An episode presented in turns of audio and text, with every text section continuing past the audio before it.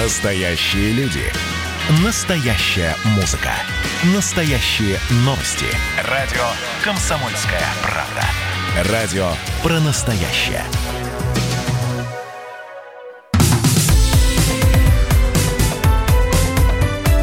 Как дела, Россия? Ватсап-страна!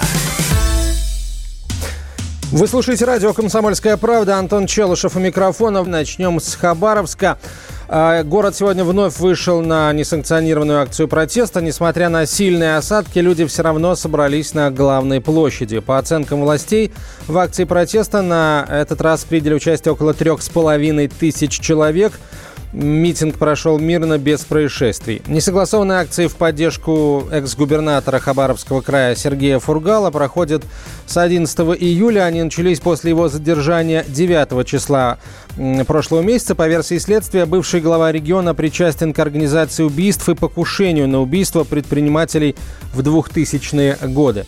На прямую связь со студией выходит корреспондент «Комсомольской правды» в Хабаровске Эдуард Горищук. Эдуард, здравствуйте. Действительно ли а, можно говорить о том, что а, активность участников несанкционированных акций протеста а, ну, а, уже очевидно уменьшает? Ну, во-первых, всем добрый день. Во-вторых, я не знаю, насколько уменьшается она, либо увеличивается каждый день, день то дня люди выходят, и это не смолкает. В том числе и сегодня, вот днем мы наблюдали около 10 тысяч людей. А, по моим подсчетам, опять же, да, я не имею в виду официальный подсчет, которые были на площади города, по моим подсчетам, я лично наблюдал со своего балкона, они проходят мимо меня. Э, порядка 10 тысяч точно было. Вот сейчас э, дневное шествие закончилось, э, день прошел, вечернее шествие только началось, люди идут по центральной улице города, презрев все призывы полиции о том, что вы находитесь на проезжей части, звучали такие призывы, вы нарушаете закон, люди все равно пошли по проезжей части, идут, и вот сейчас шествие скоро подвинется прямо до моих окон. А как-то изменилась риторика людей, которые выходят на митинги? Они по-прежнему просят а, вернуть Фургала, судить Фургала в Хабаровске. Они выступают против нового в Рио губернатора Михаила Дегтярева. С какими лозунгами люди сегодня на улицах? А, вы знаете, шествие очень сильно поменяло лозунги. И если вначале в самом звучали в основном призывы за Сергея Ивановича Фургала, за бывшего губернатора Хабаровского края, то есть было откровенно слышно «Ямы Фургал», свободу Фургалу, честно, суд Хабаровский, то сегодня гораздо больше призывов идет антиправительственных. Вот я записал топ лозунгов, которые звучали сегодня днем. Э, свободу, без какого-либо э, понятия, кому свободу, за что. 20 лет доверия нет, это второй по Э, топу лозунг Фургал стоял ну, вместе на пятом, на шестом на самом деле, потому что, как мы уже говорили неоднократно, в том числе в эфире радио «Комсомольская правда», что включились не только силы местные, включились еще и силы потусторонние. А что об этих потусторонних силах известно? Вот в СМИ, в частности, появилось а, видео с якобы доказательством организации платной массовки на митингах в Хабаровске. А подлинность ролика, впрочем, пока не доказана, автор неизвестен. А что в самом Хабаровске говорят об этом видео? Какие выводы можно сделать? Я могу так сказать, в Хабаровске любое действие, которое осуществляется полицией, органами полиции, является хайповым. На любое действие полиции, будь то арест э, пьяного человека на площади, будь то арест э, какого-то человека, который откровенно голосует, э, говорит антиправительственные лозунги, заводит этими лозунгами толпу, тут же слетается куча людей с телевидеообъективами, которых полиция пытается отодвинуть, но они в лицо упорно полицейским суют свои видеокамеры, говорят, мы здесь, СМИ, вы не имеете права и так далее. Вот только что задержали двух человек, а, которые находились на площади в явном состоянии алкогольного опьянения и кричали антиправительственные лозунги, но человек 10, я не побоюсь этого слова, с камерами, которые говорят, мы журналисты, стали это все снимать, насколько полицейские действуют неадекватно. А они действительно а, действовали неадекватно? Полицейские действовали в рамках закона. Человек сопротивляется, человека скручивают, садят в машину. А вот, Мое мнение. Эдуард, а, ты начал говорить о, а, скажем так, а, внешних силах, которые принимают участие в организации несанкционированных акций протеста, и участников этих акций протеста из других регионов. Вот есть ли какие-то, какая-то информация, какие-то промежуточные итоги о том, действительно ли э, это, это люди пришлые, сколько их и какие силы они представляют? Ну, разумеется, это штаб Алексея Навального, то есть он работает здесь в полной мере, он использует ситуацию под свои цели настолько, насколько это возможно. А, подтянулись автобусы из других регионов Российской Федерации. Я точно знаю, что с соседней Биробиджанской области привозили автобусы три дня специально на митинг с Владивостока, Приморского края, я имею в виду. В том числе, судя по комментариям в стримах, э, мы с вами, мы здесь. Э, здесь присутствуют и со стороны Грузии, Армении и других стран э, свои представители, которые тоже освещают, соответственно, на свой лад все события. Почему, когда сейчас вот только что арестовали двух человек явно в алкогольном опьянении – тут же нашлись адвокаты, понимаете, прямо сейчас, на, на месте, не сходя вот с дистанции, я буду представлять, я адвокат, откуда у человека сразу появляется адвокат, вот сразу же. Давайте просто задумаемся об этом. Если человека просто арестовывают, ему очень сложно найти защитника, пока ему не даст защитника суд. Однако здесь именно поэтому, есть... как бы, именно этим и продиктован, Эдуард, мой вопрос о том, а, появилась ли информация об организаторах митинга, потому что действительно такие вещи, а, ну просто так, что называется, по совпадению не происходят. Понимаете, еще один нюанс. Да, сегодня вот Сергей Мордан э, назвал, я не понимаю, Сергей, может быть, не знает, но Хабаровский, это Хабаровский край. Не Хабаровская губерния, не Хабаровская область, не Хабаровский, это именно Хабаровский край. А, может быть, он цитировал просто Алексея Навального, Навального когда сказал Хабаровская область. Это ну, многих, я полагаю, ну, коллега просто оговорился. Тут я не думаю, что за этими словами есть какая-то подоплека. Просто многим режет уши, когда неправильно произносят фамилию Фургал. Сергей Фургал именно на первую букву ударения, фур, на вторую Фургал, а не Фургал, не Фургала и так далее. А, просто я к тому, что многие люди сегодня кричат Фургал, Фургал, Фургала и так далее. А, Хабаровская область. И вот те, кто стоят в данный момент на митинге, они даже не знают, где они находятся, не знают фамилию губернатора. Вот я сейчас слышал крики, да, э, Фургала домой, Фургала, э, Сергей Фургала и Хабаровская область, так же, как вот я сегодня утром слышал в прямом эфире радио Комсомольская, запись эфира, извините, радио «Комсомольская правда», «Вечерний Мордан» меня э, как хабаровчанин немножко это резануло. Понимаю, Эдуард, ну, понимаю, и... понимаю абсолютно. Простите, коллега, э, к сожалению, время поджимает нас. Эдуард Грищук да. на, на прямой связи со студией. Эдуард, мы обязательно еще свяжемся э, сегодня с тобой. Корреспондент «Комсомольской правды» в Хабаровске. А к нам присоединяется директор Института региональных проблем, кандидат политических наук Дмитрий Журавлев. Дмитрий Анатольевич, здравствуйте. Доброе утро. А вот э, какие выводы можно сделать к концу четвертой недели протестов? А, складывается ощущение, что, ну, действительно, повестку в организации протестов э, перехватывают у тех людей, кто изначально, возможно, действительно по зову сердца, совести выходил э, с призывом объективно разобраться в деле Фургала и, и провести суд над ним в Хабаровском крае. Сейчас вот все больше каких-то а, признаков того, что а, протестом начинают руководить другие люди. У вас нет такого ощущения? Вы знаете, есть, конечно. И понятно, почему те, кто вышли сначала, мы, как, кстати, как вы говорили в вашем эфире об этом, они в конечном счете свою повестку исчерпали, потому что обращаться к исполняющему обязанности губернатора с требованием разобраться в деле Фургала бессмысленно, да, обращаться к кому? К следственным органам, к суду. Ну да, они позицию свою высказали, и все. Дальше уже должны происходить некие события. А вот те, для кого это политическое дело, да, для кого это способ очередной раз показать свое несогласие с властью. В принципе, по принципу не знаю что, но не согласен. Вот для, пришло их время.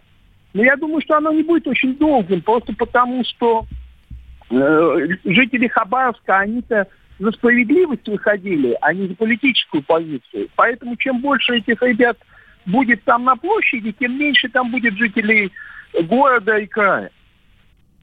Ну, удивительно, что э, полиция на местах не может понять, э, где действительно хабаровчане, а где э, как бы организаторы, которые пришли из других регионов и какие-то иные цели преследуют.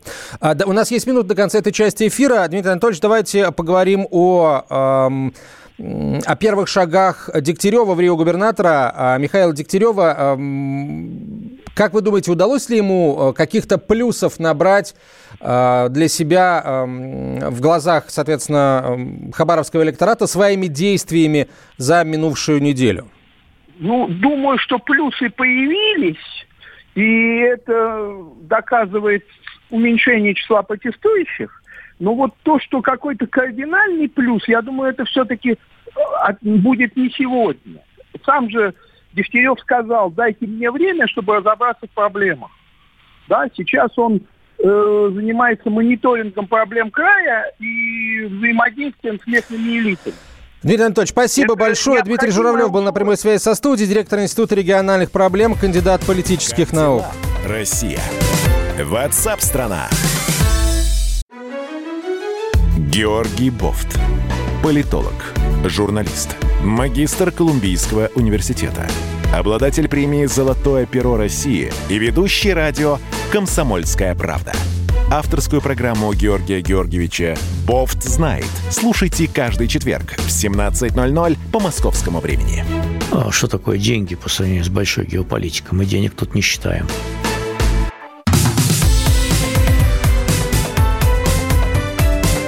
Дела, Россия? Ватсап-страна! Это «Комсомольская правда». Продолжаем говорить на главные темы уходящей недели и этой субботы. Задержанных в Беларуси россиян допросили с участием адвокатов. Их показания непоследовательны и различаются, заявил руководитель следственной группы Александр Агафонов. Это представитель белорусских властей. 29 июля власти Беларуси заявили о задержании 33 российских граждан. Власти соседней страны утверждают, что россияне якобы входят в ЧВК Вагнера. А, в их отношении возбудили уголовное дело по статье «Подготовка теракта», за что им, по разным оценкам, может грозить до 20 лет тюрьмы. Позже Следственный комитет Беларуси сообщил, что задержанных подозревают в подготовке массовых беспорядков в республике. В российском МИДе, комментируя произошедшее, заявили, что группа задержанных в Беларуси россиян следовала транзитом через Минск в Стамбул, имея на руках все необходимые документы, включая авиабилеты, а логистику обеспечивала белорусская компания. При этом МИД России подчеркивает, что одиозная трактовка белорусской страной задержания россиян россиян не выдерживает никакой критики и призвал прекратить нагнетание ненужных негативных эмоций. А президент России Владимир Путин провел совещание с членами Совета Безопасности по поводу задержания россиян в Беларуси. По словам пресс-секретаря главы государства Дмитрия Пескова, состоялся обстоятельный разговор об инциденте с задержанием россиян в Беларуси. Была выражена надежда на то, что уже в ближайшее время в эту историю будет внесена ясность и безосновательно задержанные российские граждане будут освобождены. В российском посольстве заявили о намерении добиваться освобождения задержанных в Беларуси россиян. Об этом посол России в Беларуси Дмитрий Мезенцев рассказал обозревателю «Комсомольской правды» Александру Гамову. Будем добиваться справедливого, справедливого и быстрого решения по освобождению. Мы же слышим информацию о заседании Совета Безопасности России, э, которую, э, которое провел президент страны Владимир Владимирович Путин. Угу. Мы слышим позицию, а, которую озвучивает и представляет последовательно, а, подтверждая неизменное внимание к этому вопросу Дмитрий Сергеевич Песков. Дмитрий Мезенцев также рассказал, что задержанные в Беларуси россияне встретились с консулом. Здесь не посол один, э, что называется, на Э, передовой линии. За ребят заступилась родная страна с тем, угу. чтобы было все максимально тщательно проверено. А если возникли какие вопросы, они должны иметь безусловные основания для этого, а претензии должны быть обоснованы. На прямую связь со студией выходит политический обозреватель «Комсомольской правды» Владимир Варсобин. Он работает э, в Минске. Володь, добрый день. А, добрый день, хотя я уже в Гродно. Э, ну, ты, тем не менее, Это остаешься в Беларуси. Остаешься в Беларуси. Да, да. Расскажи, пожалуйста, а, у, э, собственно, у людей, с которыми ты встречаешься, да, у, у, у белорусских людей, у братьев белорусов, вне зависимости от того, журналисты это, политологи или просто граждане страны, какое мнение сложилось обо всей этой ситуации с, э, с задержанными россиянами? Ну, здесь мало кто верит вообще в эту историю. Здесь ведь э, длинная память у белорусов, они помнят предыдущие, предыдущие провокации. Ну, они их называют вот именно так. А, когда-то э, там было как-то объявлено, что какие-то плохие люди подбрасывают э, этих крыс э, дохлых в водопровод. Э, был случай, когда прорвался со стороны Украины э, какой-то грузовик с оружием. И было э, объявлено, что какие-то террористы пытались проникнуть в Беларусь. Потом после этого ничего не было. Ни уголовных дел, ни задержанных. И было еще Белый легион, такое вот, э, такая организация, которую обвиняли во всех террористических грехах, опять-таки ни уголовных дел, ничего. Я думаю, что и с этим пройдет примерно так же. Посидят они до э, выборов, а после выборов они будут отпущены. Вот есть такое подозрение у местных. Вне зависимости от результатов этих выборов, хотя мне кажется, ну да, если победит Лукашенко, какой смысл их держать? Если победит не Лукашенко, тем более, какой смысл их держать? А, именно, г- именно. Говорят, что на границе с Беларусью, Володь, какие-то проблемы. Ты, э, ты же вот, ты, я правильно понимаю, ты автомобильным транспортом добирался или поездом? Какая ситуация сейчас на границе двух стран? Очень тяжелая. Причем она усложнилась именно в тот день, когда я приехал, это позавчера сразу после, кстати, ареста э, вот этой, этой группы называемых вагнеровцев, было усиление границы именно со стороны России. Э, стали очень сильно досматривать каждую машину, раньше это вообще этого не было. Вот, э, стали придираться к документам и прочее. В общем, возникли очень большие очереди. А, и до сих пор э, на, границе все стонут, они вот местные не, не помнят, чтобы такое вообще было когда-либо. А очереди вот, с какой и... страны, Володь? Э, с нашей, с белорусской или с обеих? Нет, только с нашей. Белорусских пограничников и таможни, как известно, на границе нет. То есть все, все, все чудеса случались, случились именно из-за наших ребят. А что делают, что проверяют? Документы, грузы, э, состояние здоровья? Все, вот все. Ну, э, начнем с того, что пользуются карантином, пользуются, что у нас закрыта, в общем-то, по идее, э, граница. Они тут же вытащили, стряхнули пыль с постановления правительства о, значит, закрытии границы, и что вот раньше вообще-то особо там предъявляешь на удостоверение, что ты едешь как бы по работе, командировочный предъявляешь и едешь. Это было нормально. А сейчас все, там все бумаги, они, просто говорю, начали действовать строго вот по постановлению, чего раньше не было. А если по нему судить, то вообще никого не пустишь. Там исключений очень мало. А в Минске на днях прошел многотысячный, акции, многотысячный митинг против Александра Лукашенко, точнее в поддержку э, его скажем так, его конкурентки на выборах. Чем закончилась эта история? Планируются ли еще митинги в ближайшие дни? Так вот, я сейчас и на нем и нахожусь. Сейчас э, митинг оппозиции переместился в Гродно.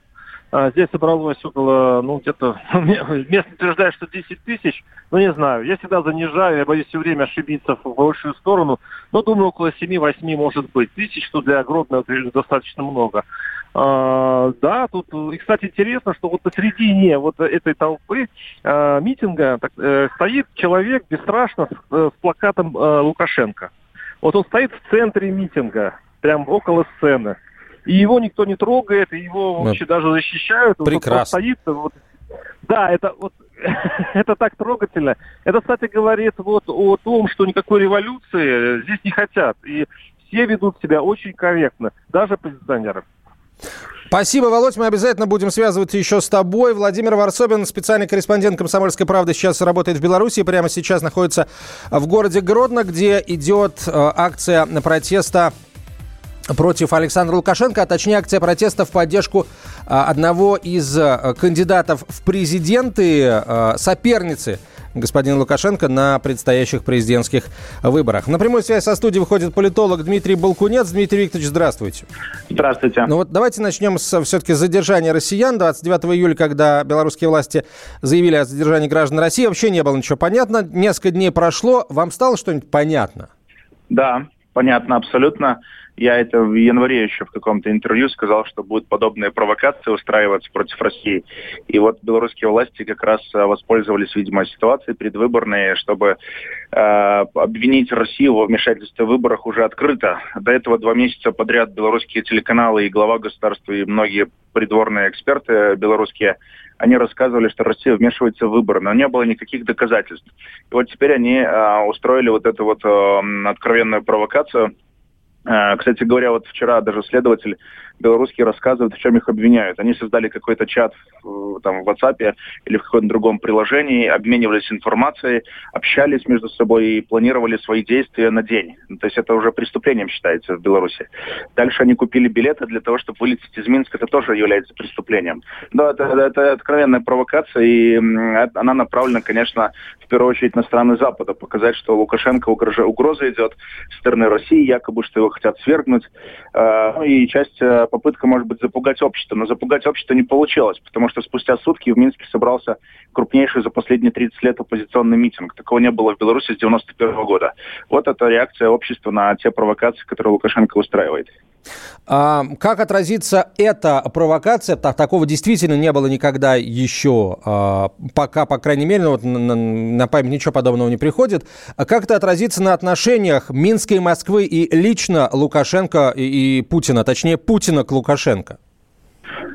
А, я думаю, что, конечно, отразится, может быть, не в публичной форме, но обязательно это заметят и сделают соответствующие выводы. То, что Лукашенко политик уходящий, это уже, я думаю, понимают не только в Беларуси, но и во всем мире. С Лукашенко уже никто не хочет иметь никаких контактов. Он пытается держаться за кресло двумя руками, но мы видим, что общество хочет, чтобы он ушел. Ушел мирно, без революции, подчеркнул. Вот ваш корреспондент Гродно правильно заметил. Люди, которые выходят на протест, они хотят мирных перемен, хотят честных парламентских выборов и на этих выборах определить судьбу э, Лукашенко и дальнейшей Беларуси. Вы... И вот угу. Лукашенко этого не хочет. Вы допускаете проигрыш Лукашенко на предстоящих выборах? Да, допускаю абсолютно. Несмотря Если на админ-ресурс? А, конечно, если, будет честный, если был бы честный подсчет голосов, он может проиграть их. Более того, я не исключаю такой вариант, что система может дать сбой, а, потому что в этой системе очень много людей, противников Лукашенко, уже они тоже хотят перемен. Они считают голоса, и поэтому они могут какие-то протоколы не подписать. Несмотря на то, что он туда, все люди проверенные сидят там десятилетиями. А, когда а, происходили события, если помните, 89-90 год в СССР, нечто подобное тоже случалось. Система пошла в, раз, в разнос. Поэтому в Беларуси вот нечто подобное сейчас происходит, такое можно сказать, mm-hmm. предвестник каких-то перемен. Но Александр Григорьевич Янукович, вероятно, будет выбирать силовой сценарий, будут какие-то провокации. Не случайно же боевики вот эти появились. Я думаю, mm-hmm. что, может быть, что-то еще более жесткое планируется. Кстати говоря, в прошлые годы боевиками были э, граждане Литвы, Украины, якобы боевиками. Спасибо, деле, Спасибо Дмитрий Викторович. Дмитрий Балкунец, политолог Дмитрий Балкунец был на прямой связи со студией. Продолжим после новостей. Как дела, Россия? Ватсап-страна! То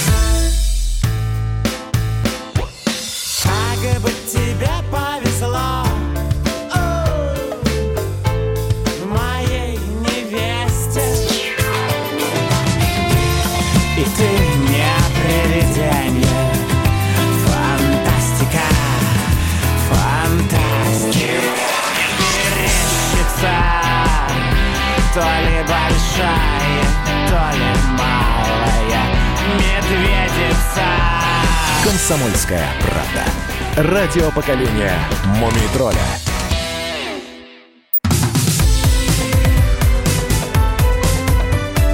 Как дела, Россия? Ватсап-страна! страна Вы слушаете радио «Комсомольская правда». Антон Челышев у микрофона. Продолжаем говорить э, на главной теме дня сегодняшнего и подводить итоги уходящей недели. Э, в центре Гамалеи завершены клинические испытания вакцины от коронавируса. Об этом заявил министр здравоохранения Михаил Мурашко. По его словам, сейчас готовится пакет документов для регистрации этого препарата. Об этом прямо сейчас поговорим с директором научного э, информационного центра по профилактике и лечению вирусных инфекций, э, врачом-инфекционистом, аллергологом, иммунологом э, Георгием Викуловым. В ближайшее время с Георгием Христовичем связь будет налажена. Пока, пока я скажу о том, что вот как только что прозвучало в новостях, в первую очередь вакцину будут получать медики и учителя, и будут продолжаться наблюдения за вакцинированными а, пациентами. Массовую вакцинацию планируется начать а, проводить с а, октября. Георгий Викулов на связи со студией, директор научного информационного центра по профилактике и лечению вирусных инфекций, врач-инфекционист, аллерголог-иммунолог Георгий Христович. Здравствуйте. Здравствуйте. А что означает завершение клинических испытаний вакцины? Значит ли это, что эм, ее можно уже в массовом порядке использовать? Нет, это не означает, что ее можно в массовом порядке использовать, потому как э, есть определенная процедура согласования не только проведения доклинических испытаний на животных, а потом проведения клинических исследований у добровольцев, затем три фазы клинических исследований, и только после этого иммунобиологический препарат, в данном случае вакцина, может быть разрешена к применению. Но, как уже неоднократно говорили специалисты, еще раз подчеркиваю, что для нас очень важна не только э, эффективность, но и безопасность. Эффективность должна быть доказана э, с учетом требований доказательной медицины и всех современных технологий оценки, соответственно, иммуногенности, отсутствие серьезных побочных эффектов а, при проведении иммунизации. Поэтому то, что а, озвучено о том, что проведена серия исследований, это не означает, что все исследования проведены в полном объеме. Вот мы сейчас тогда на какой стадии? Эм, вы сказали, что сначала клинические э, испытания эффективности, потом три фазы клинических исследований. Вот мы хотя бы одну э, эту фазу э, провели, потому что вроде как эффективность-то доказана уже. Нет, э, это не так. Uh-huh. Еще раз повторяю, есть испытания доклинические на животных.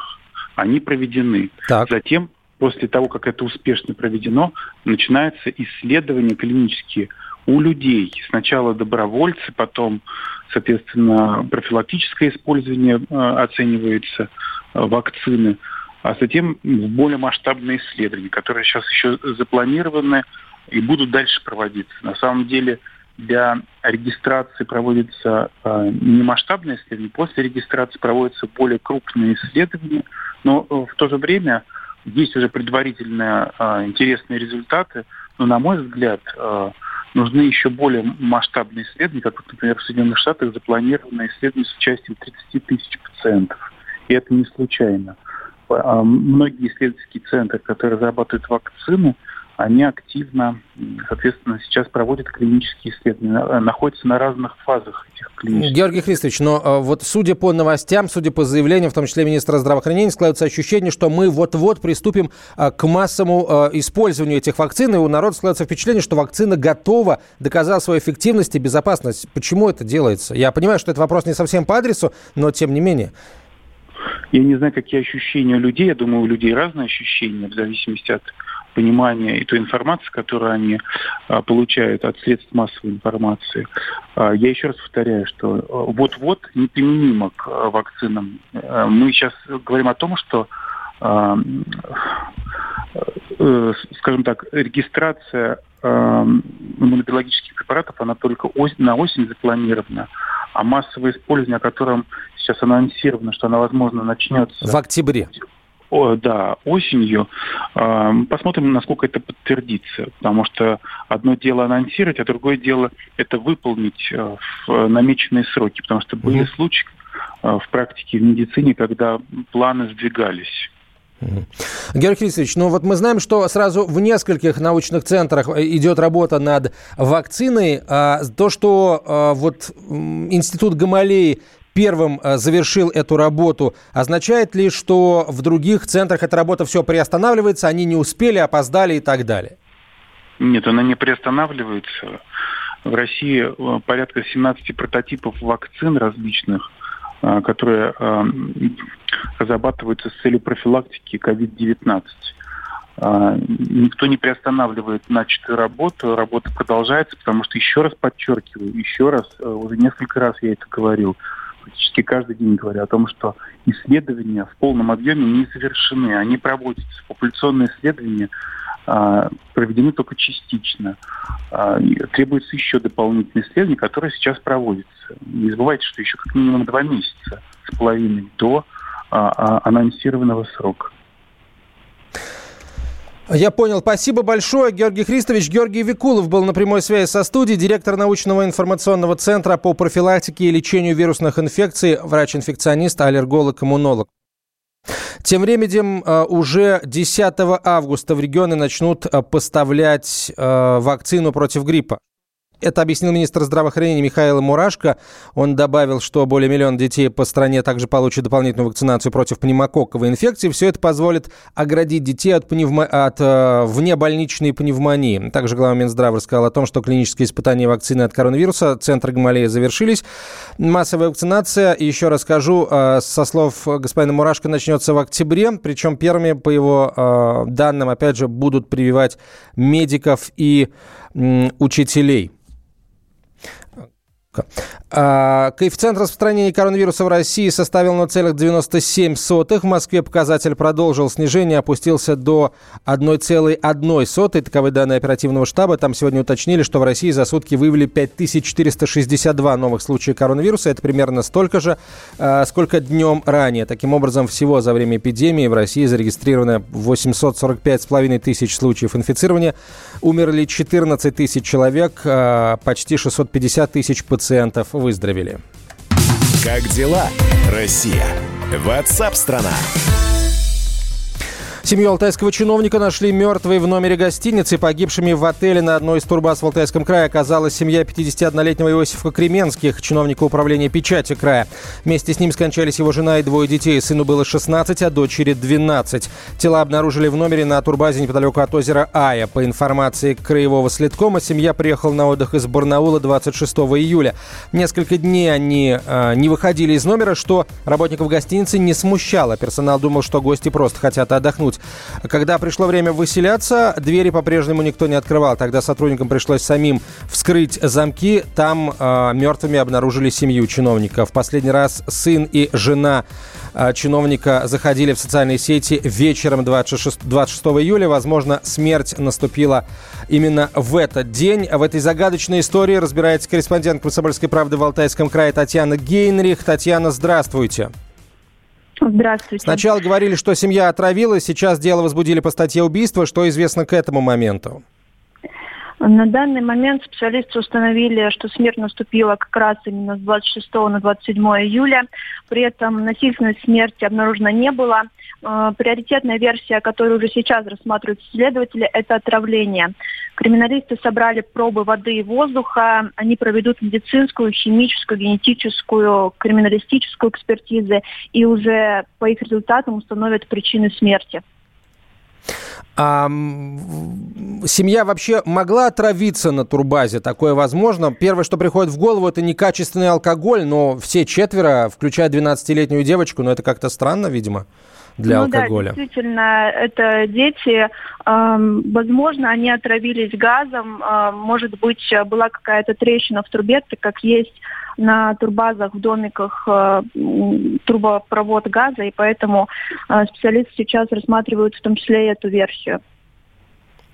А что это вообще за турбаза такая? Какая у нее, что называется, слава э, ходит? Не было ли там каких-то инцидентов ранее? Э, в целом, эта турбаза «Глобус» находится на озере Ая. Э, там хорошие отзывы у людей обычно, но теперь в соцсетях видно, как э, некоторые отдыхающие отказываются уже от э, отдыха, там э, отменяют свою бронь, вот, и также, насколько я знаю, в некоторых домиках соседи их, их обратно, ну, то есть отселили. А, вот вы говорите, возможно, отравление газом, а каким образом там э, газоснабжение, это по какой схеме осуществлялось? Там центр, центральное газоснабжение или газ в баллонах, и он просто по шлангам рас, рас, э, распределяется по домикам? Ну вот я точно не знаю, но скорее всего там центральное газоснабжение, потому что э, каминов там или чего-то подобного, печек нет. Э, вот. Э, по фотографиям тоже видно, что газов плит нет, но, возможно, именно отопление газовое было или что-то в этом роде. А есть ли у правоохранительных органов вопросы э, к работникам базы относительно того, почему они в течение всех этих дней не пытались как-то достучаться до своих постояльцев и понять, где они? Не убирались ли там в номерах, например? Да, Персонал вообще говорит, что не видели, по, по крайней мере, не помнят никого из семьи Кременских, что они вообще появлялись после заезда. Известно только э, то, что они заехали около полудня и примерно через Спасибо, два часа... Татьяна. Вот... Спасибо, Татьяна Генрих была на прямой связи со студией, корреспондент комсомолки в Алтайском крае. Ватсап-страна. Видишь, там на горе возвышается крест не думал, что у нас На двоих с тобой одно лишь дыхание Ален Делон говорит по-французски Комсомольская правда. Радио поколения Наутилуса Помпилиуса.